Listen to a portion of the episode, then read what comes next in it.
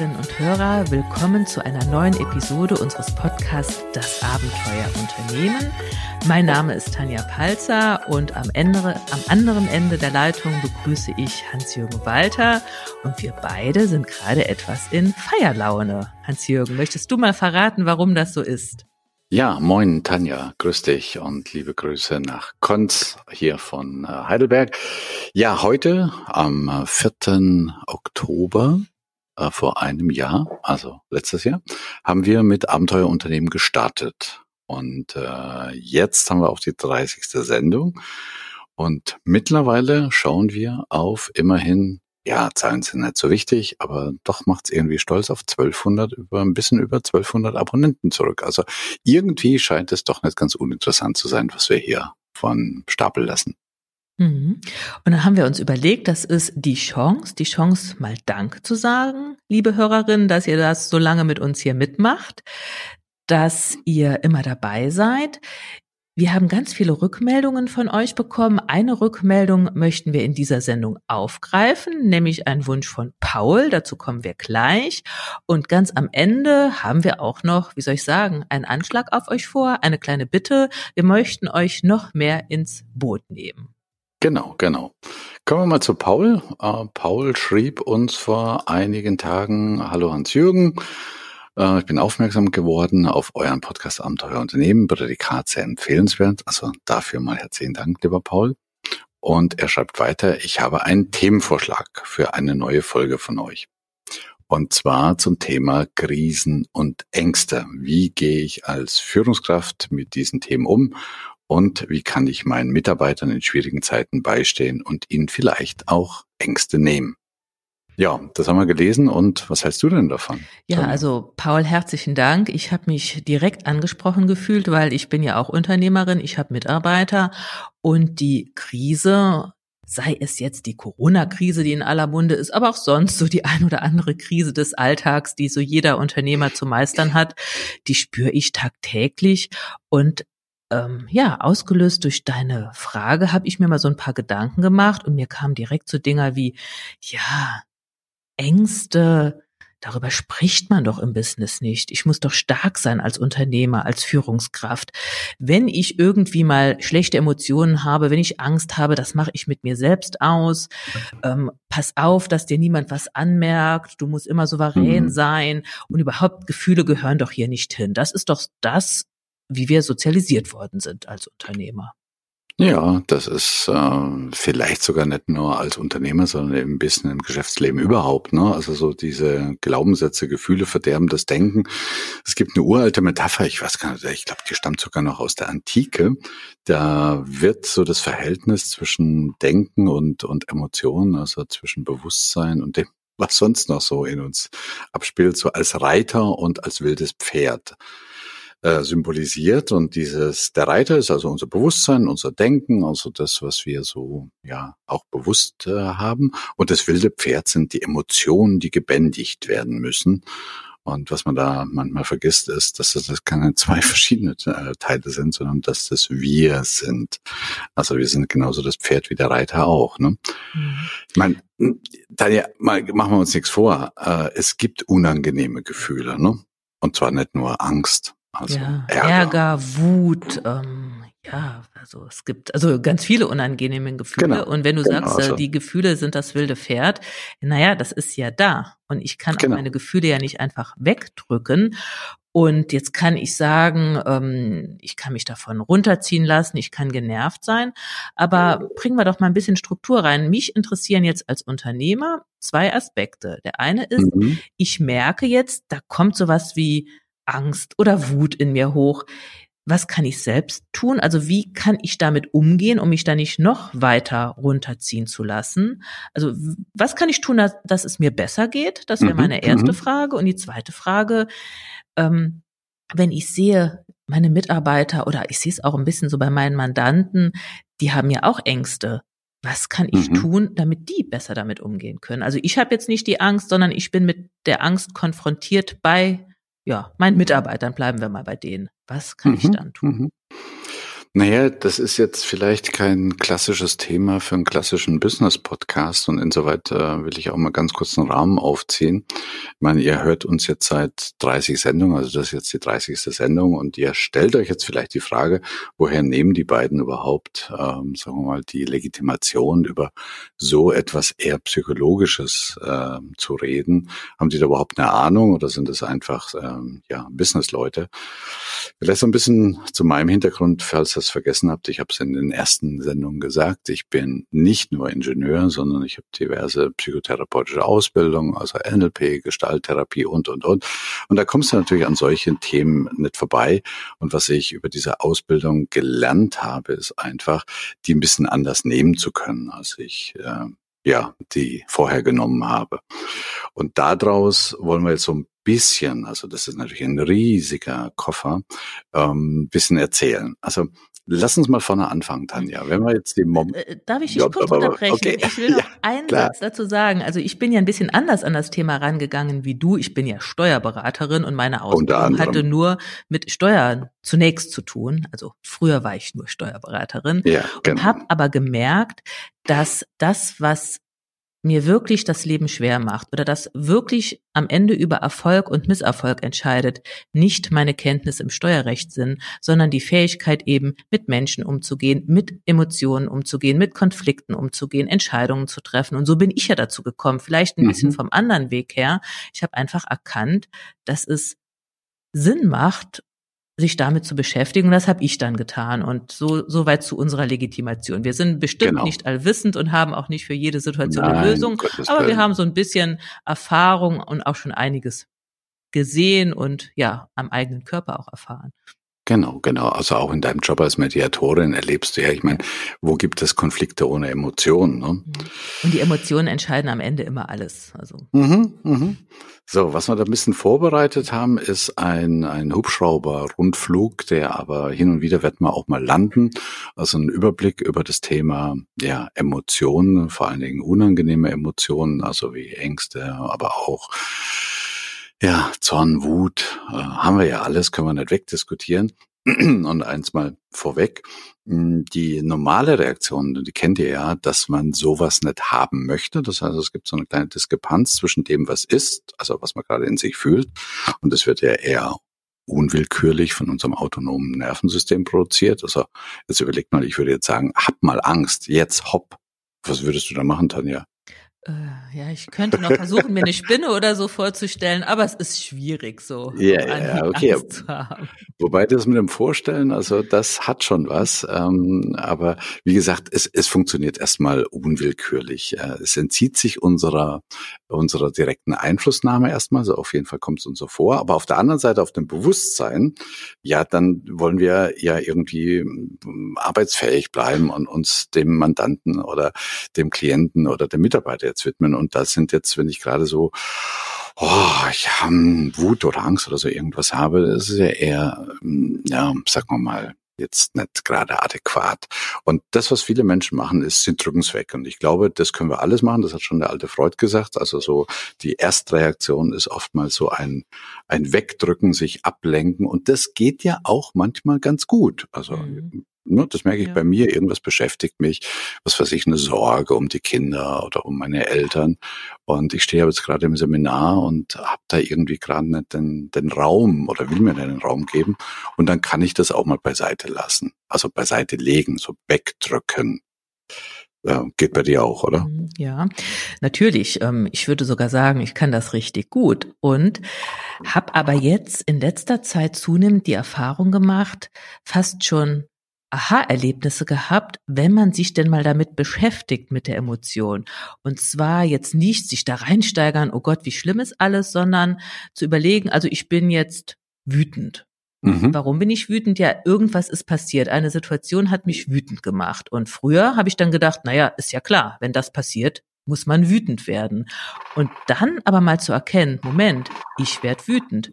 Mein Mitarbeiter bleibt total gelassen. Das heißt, diese kausale Ursache-Wirkungsbeziehung, die ich, die für mich eigentlich klar war, wenn das passiert, wird man wütend, mhm. zu erkennen, das ist gar nicht so. Ich werde wütend, ein anderer wird nicht wütend. Das heißt, die Menschen reagieren unterschiedlich. Sieht man ja jetzt ja auch bei Corona. Ja, ja, da hast du die ganze Bandbreite eigentlich zwischen Angst, panischer Angst teilweise, was weiß ich was, ich steck mich an und was dann alles ist, bis hin zu Wut, also über, über scheinbar überzogene Maßnahmen oder so.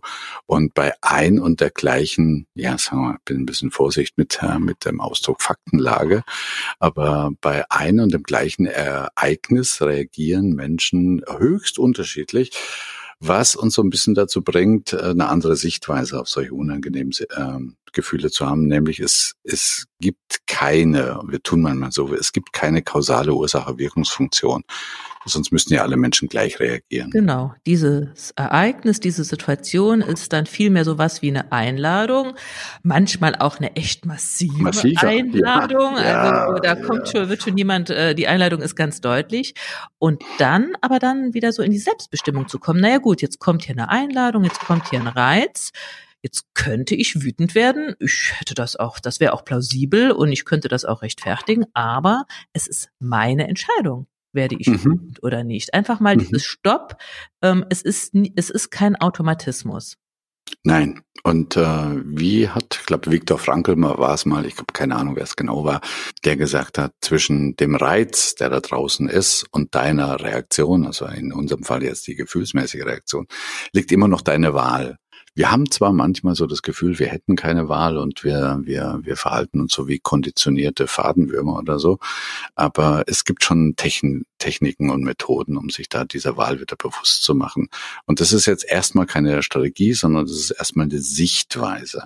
Das merkt ihr auch dann, wenn du sagst, wenn man zum Beispiel sagt so im Alltag, du hast mich geärgert dann tun wir so, als wenn der andere der, der an, nicht nur der Anlass wäre, sondern auch die Ursache von einem eigenen Ärger wäre. Und äh, damit der Ärger aufhört, ja, muss der andere jetzt irgendwas tun. Vorher kann ich nicht aufhören, mich zu ärgern.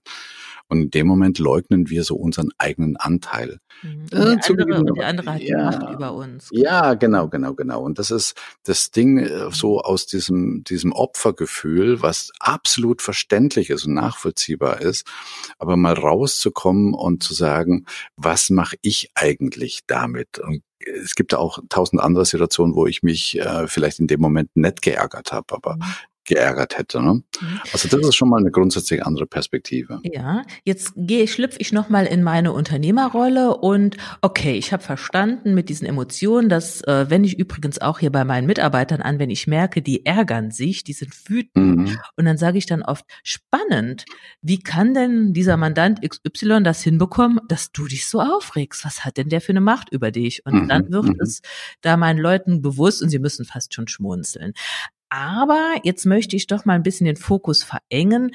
Also mit Wut und Ärger umzugehen ist eins, aber Angst ist für mich doch, hat doch noch mal ein bisschen andere Das ist eine andere Dimension. Ja, ja ist eine andere Dimension und ähm, ich denke, um da auch nochmal eine andere Perspektive draus zu setzen, das Problem ist nicht eigentlich die Angst an sich. Und ein kleines Beispiel, das habe ich, äh, das habe ich nicht erlebt, sondern das ist von einem äh, Menschen, den ich sehr ich schätze, dem Gunther Schmidt. Und der hat mal erzählt, er hätte zwei Freunde, die waren beide Base-Jumper, also die Jungs, die da irgendwie so von Bergen runterspringen. Und das wäre schon ziemlich gefährlich. Und er fragte sie, sag mal, was macht ihr eigentlich da für einen Unsinn? Habt ihr denn keine Angst dabei? Und die beiden sagten so unisono, und doch, und wie? Und das ist ja gerade der Kick. Und deshalb, deshalb machen wir auch den Aufwand und zahlen auch dafür und so. So, und jetzt kommt der Clou, nämlich ähm, der eine hat dann irgendwann nach ein paar Jahren aufgehört, weil es ihm einfach zu langweilig war. Er hatte keine Angst mehr. Und dann war also die Angst war lange Zeit irgendwie die Lösung und sie haben dann Bassjump gemacht und irgendwann war dann keine Angst, dann war da eher das Problem. Also die Angst ist an sich nicht das Problem, sondern das Problem ist eigentlich, was denke ich, was will ich und wie fühle ich. Also wenn ich Angst fühle und ich denke, ich will aber keine Angst haben, dann ist eigentlich diese Diskrepanz das Problem. Mhm. Und was das, das klingt ein bisschen konfus. Ja, also ich habe jetzt Angst. Ähm, mhm. Ich habe wirklich Angst. Keine Ahnung. Ähm, mein, ich bin Unternehmer und ich habe Angst vor dem nächsten Lockdown und ich weiß, das werde werd ich nicht überleben. Das, die Angst ist da. Mhm. Und jetzt soll ich sagen, okay, ich will aber keine Angst haben, funktioniert nicht. So schlau bin ich schon. Was mache ich genau. dann?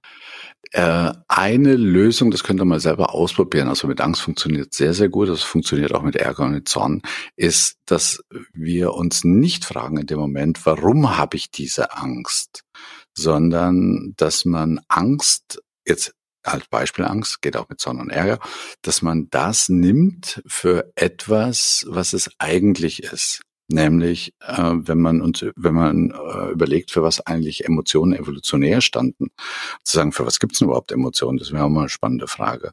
Und ev evolutionär gesehen sind Emotionen nichts anderes wie Alarmanlagen, die uns drauf auf etwas hinweisen. Also ich mache da mal ein Beispiel. Äh, denke ich, ist in deinem Auto genauso. Wenn du dich nicht anschnallst, passiert was. Dann piepst Furchtbar. Genau. Ja, und das, das ist eine, das ist echt nervig. Und jetzt kannst du natürlich das Ding ignorieren und dann piepst es immer schneller und immer lauter. Und es gibt ja mittlerweile sogar Autos, von denen habe ich gehört, dass die sogar dann in die Bremsen steigen. Und jetzt könnte, jetzt würde keiner von uns sagen, ja, das Auto ist irgendwie gestört oder so. Also nach dem Motto, ähm, dieses Piepen ist eine Störung. Nein, dieses Piepen ist doch nur ein Hinweis darauf, dass irgendetwas nicht stimmt, dass da eine Unstimmigkeit da ist. Und wenn jetzt so eine Emotion kommt, und wir bleiben mal kurz bei der Angst, und ich würde mich fragen, wofür steht denn diese Emotion? Für was? Für wofür steht denn diese Angst? Und ich mache es mal ein bisschen konkreter. Für welches unbefriedigende Bedürfnis steht es? Also um nochmal ein bisschen konkret. Was Ja, genau. Was fehlt mir und deswegen diese Emotion Angst. Gut, in diesem Autobeispiel, ähm, und das gilt ja auch für Angst, ist so diese, diese, dieses Bedürfnis nach Schutz, nach Sicherheit. Mhm. Und auch nach Selbstwirksamkeit. Also, dass du eben wieder aus diesem Ich kann nichts tun, ich bin dem Ding völlig ausgeliefert, in die Wirksamkeit kommst, also dass du dir vorstellst, ah, ich kann ja da irgendetwas tun. Mhm. Und jetzt könnt ihr mal äh, ja fast das ausprobieren. Stellt euch mal vor, und manchmal hat man als Unternehmer einfach auch existenzielle Ängste, siehe Lockdown und was weiß ich was. Wenn ich da sitzen würde und mich überkommt so etwas und ich spüre das und ich sage, oh Gott, habe ich eine Angst, oh, habe ich eine Angst. Ich habe ja so große Angst auf der einen Seite. Mhm. Oder ob ich sagen würde, Okay. Ich glaube, ich spüre gerade, dass mein emotionales Alarmsystem wunderbar funktioniert. Und dieses Alarmsystem zeigt mir gerade eben mein massives Bedürfnis nach Schutz, Sicherheit und nach Selbstwirksamkeit. Und dann kommt man ja auch ins Tun. Wenn man so daran geht, fallen einem Strategien ein. Also Schutz, Sicherheit kann ich mir doch auch irgendwo holen. Ich kann mal, ja, in der Familie einfach mir Rückendeckung holen, kann meine Ängste einfach mal mit jemandem besprechen. Das hilft ganz oft. Ich kann mal ein Worst-Case-Szenario machen und sehen, naja gut, so schlimm ist es doch nicht, mal vorsorglich mit Banken reden. Ich kann auch ins Tun kommen, so nach dem Motto, wenn denn jetzt ein Lockdown käme und mein Geschäft zugemacht wird oder was auch immer, was könnte ich denn dann stattdessen tun und das jetzt schon vorbereiten? Also mhm. ich brauche eine neue Homepage, ich brauche meine Kundendatei muss gepflegt werden. Genau. Ähm, was gibt's online für Möglichkeiten? So nach dem Motto: Die Angst ist jetzt zwar da, aber jetzt kann ich ja noch was tun, weil wenn das befürchtete Ereignis dann kommt, bin ich wenigstens einigermaßen vorbereitet und ich glaube, da geht die Angst automatisch weg. Man hat überhaupt keine Zeit mehr dafür, Angst ja. zu haben. Ja, ich, für mich ist es auch ein Ansatz zum Beispiel jetzt für die Mitarbeiter. Paul hat ja gefragt, was könnte ich als, als Unternehmer auch für meine Mitarbeiter tun? Und zu sagen, wenn ich spüre, dass das so beim Mitarbeiter so ein Gefühl da ist, und das muss ja gar nichts mit Corona zu tun haben, das kann ja auch sein Verlust vor, vor dem Arbeits, äh, ähm, Angst vor dem Verlust des Arbeitsplatzes oder, oder Fehler. So. Fehler ist bei uns ein großes ja. Thema. Angst davor, Fehler zu machen. Genau dann könnte ich mir doch überlegen als Führungskraft, inwieweit ist es mir denn möglich, ihm das Gefühl von Sicherheit zu vermitteln? Oder inwieweit, was, was für mich fast noch ein größerer Hebel ist, ihm zu helfen oder zu unterstützen, wieder in die Wirksamkeit reinzukommen? Mhm. Also was kann man jetzt tun? Ne? Ja, das ist ja, das ist oftmals auch der Unterschied zwischen Angst und Furcht. Das heißt also, in dem Moment, wo, wo ich so eine diffuse Angst habe, also ich habe einfach nur das Gefühl und ich weiß gar nicht von was, in dem Moment, wo ich da ein Objekt habe und zu sagen, okay, äh, Furcht vor, in dem Moment habe ich die ersten Ideen, was man vielleicht tun kann. Und wenn nicht dann bin ich bei dir, dann kann man immer noch äh, Gespräche führen. Mhm.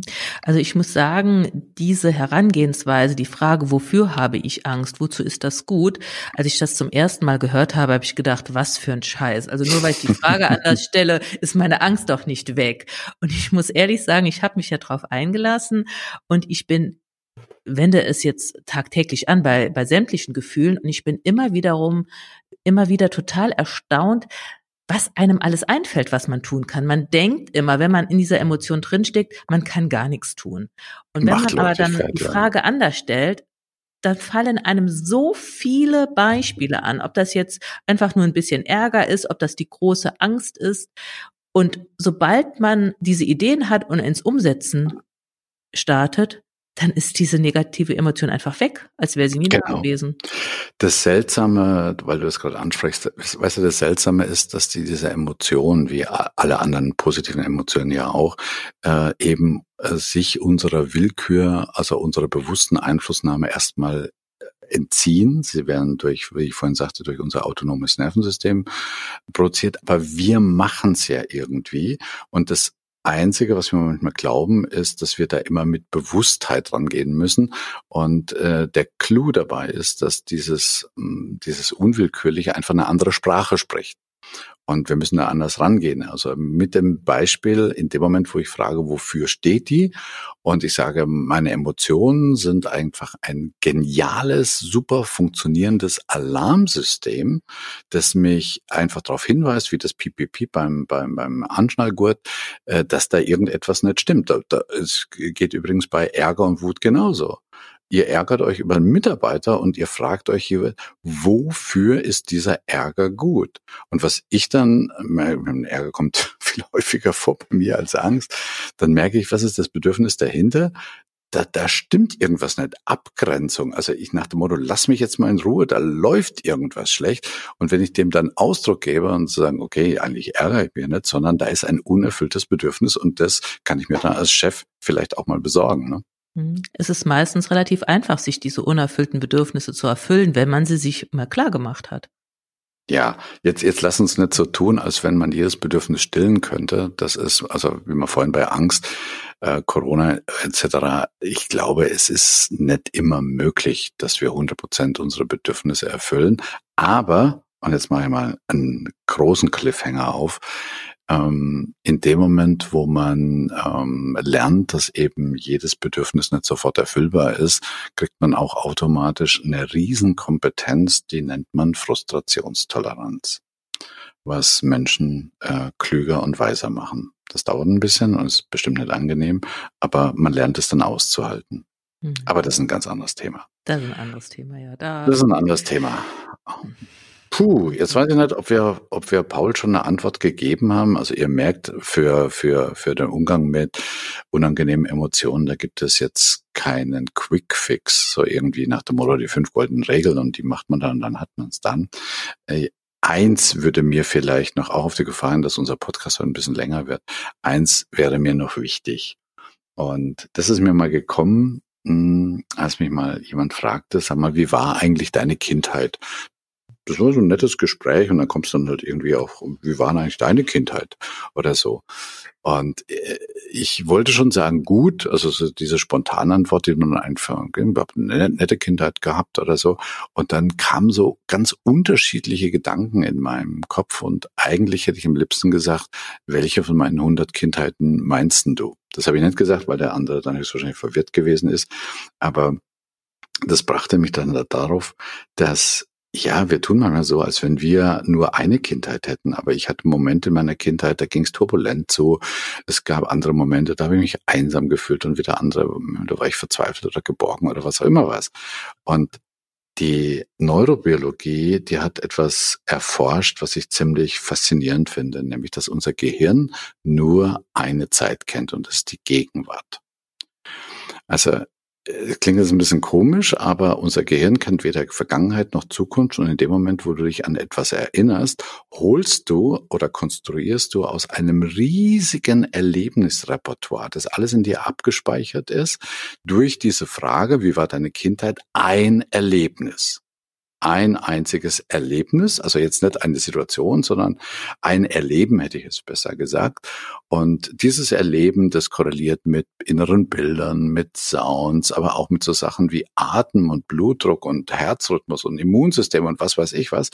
Und wir tun dann manchmal so, und das ist übrigens die Parallele zu der Angst oder zu dem Ärger, da wird ein Erlebennetzwerk äh, aktiviert und wir tun dann manchmal so, als wenn wir in dem Moment äh, nur dieses Erleben hätten. Und wir verwechseln praktisch diese eine Seite mit uns, also die, die eine Seite mit uns komplett. Wenn man sich das mal bewusst macht, dann kann man Strategien für sich finden, wie man äh, andere Erlebensnetzwerke aktivieren kann. Also auf Blutdruck Jetzt wolltest du was sagen. Entschuldigung. Ich wollte nur, ja, ja, du, ich äh, habe dir jetzt ganz ergriffen zugehört. Ah, okay. Ähm, aber ich wollte doch noch mal eine Frage dazu stellen zu diesem mhm. Erlebnisnetzwerk. Heißt das dann, dass eine bestimmte Emotion, bleiben wir bei der Angst, mhm. immer auch mit anderen Dingen gekoppelt ist? Also wie du atmest, wie dein Blutdruck ist, wie dein Herzrhythmus ist, wie dein Immunsystem funktioniert und so weiter. Dass das so ein Netzwerk ist. Mhm. Das immer gleich. Also Richtig. Das, ist, das heißt, mhm. äh, und wenn ich dann eins ändere, ändert das dann unter Umständen auch meine Emotion. Also mein Atem, mein, mein Herzrhythmus, ja. weiß ich nicht, ob ich den ändern kann, aber ich kann ja meinen Atem ändern. Genau, da gibt es so Parameter, die du nicht ändern kannst, einfach weil sie sich der Einflussnahme entziehen, wie, wie Immunsystem oder sowas. Aber es gibt eben auch Parameter wie Haltung. Also man spricht ja von, von Haltung, genauso wie von innerer Haltung oder Atem, diese ganzen Atemrhythmus. Also nimm dir doch mal jemand, der deprimiert ist der wird doch höchstwahrscheinlich nicht äh, da im Sessel flezen und die Arme hinter Kopf verschränkt haben und nach oben gucken mit einem Schmunzeln, sondern mhm. deprimierte Leute, also ich möchte gar nicht sagen von depressiv, sondern deprimierte Leute sind eher in sich zusammengesunken. Das heißt also, das ist diese Körperhaltung, ist ein Teil dieses Netzwerkes und korreliert. Und die These dahinter ist, die kommt aus der Hypnosysteme, die These ist, wenn du ein im besten Fall natürlich mehrere, dieser Parameter, auf die du Einfluss hast, änderst, dann werden automatisch andere Netzwerke aktiviert und dieses Gefühl, Angst, Ärger oder sonst irgendwas kann nicht mehr so stabil gehalten werden. Mhm. Und da kann man was ganz Praktisches draus machen. Mhm. Okay, also da ist es jetzt auch wieder daran, sich das bewusst zu machen. Viele Dinge macht man ja schon automatisch. Also ich bin jetzt ein bisschen müde, mein Kopf ist leer und eigentlich bräuchte ich eine Pause, aber ich habe jetzt eine wichtige Besprechung. Ich sollte topfit sein. Das heißt, da schlurf ich ja auch nicht in den Besprechungsraum, flät's mich dahin und denk so, oh Gott, wie schlimm ist das hier alles, sondern man bringt sich ja vor in eine andere Körperhaltung, atmet mal tief durch und ja, mhm. und kommt dann auch wieder in einen energetischeren Zustand. Genau, machst du also eher intuitiv. Ja, also ne? ich denke, vieles machen wir intuitiv schon jeder von uns. Und mhm. ich glaube, wenn man sich das bewusst macht, wenn ich jetzt dich richtig verstanden habe, dann kann man auch, wie gesagt, nicht alle schlechten Gefühle direkt wegzaubern, aber man kann dem Körper wenigstens die Chance geben, in ein besseres Gefühl zu kommen. Genau. Und da wäre auch ein Ansatz für Mitarbeiter. Also ihr erwischt einen Mitarbeiter im schlechten Zustand. Und er hat einen bestimmten Druck in der Stimme, äh, bei solchen Sachen eher weniger. Er hat eine bestimmte Körperhaltung. Er bewegt sich kaum. Und allein, wenn man jetzt eines dieser Parameter, und da könnte ich jetzt eine ganze Menge aufzählen, verändern würde, zum Beispiel dadurch, dass man sagt, äh, komm, lassen Sie uns äh, eine Runde um Block laufen oder so. Lassen Sie uns mal ein bisschen spazieren gehen. Äh, und dann wird einer dieser Parameter in diesem Netzwerk verändert und das triggert andere Netzwerke an. Und ich verspreche euch, wenn man das macht, dann wird er diesen Zustand dann aufrechterhalten können. Mhm. Mhm. Und was, was wir übrigens machen, lass mich gerade noch den einen Satz sagen, was wir oftmals machen, ist, wir versuchen damit Bewusstheit ranzugehen nach dem Motto, jetzt lassen Sie sich doch nicht so hängen und äh, kommen, kommen Sie, wir schaffen das. Das heißt, man versucht damit Logik und mit unserer Ratio dran zu gehen, aber das ist nicht die Sprache, die dieses unwillkürliche System spricht. Mhm. Ich, wenn ich ehrlich bin, werde ich jetzt gerade so ein bisschen unruhig. Ich krieg fast ein Störgefühl, weil ich finde dieses Thema unglaublich wichtig. Ich habe ja schon anfangs gesagt, dass ich, seitdem ich mich damit beschäftige, im Prinzip einen, einen viel besseren Job mache, mir geht's viel besser. Aber es ist ein Thema, das kann man eigentlich gar nicht so, wie wir das jetzt tun, im Podcast oh, bearbeiten ja. oder mit Vorträgen und allein, was du da eben mit deinen Erlebnisnetzwerken so gebracht hast.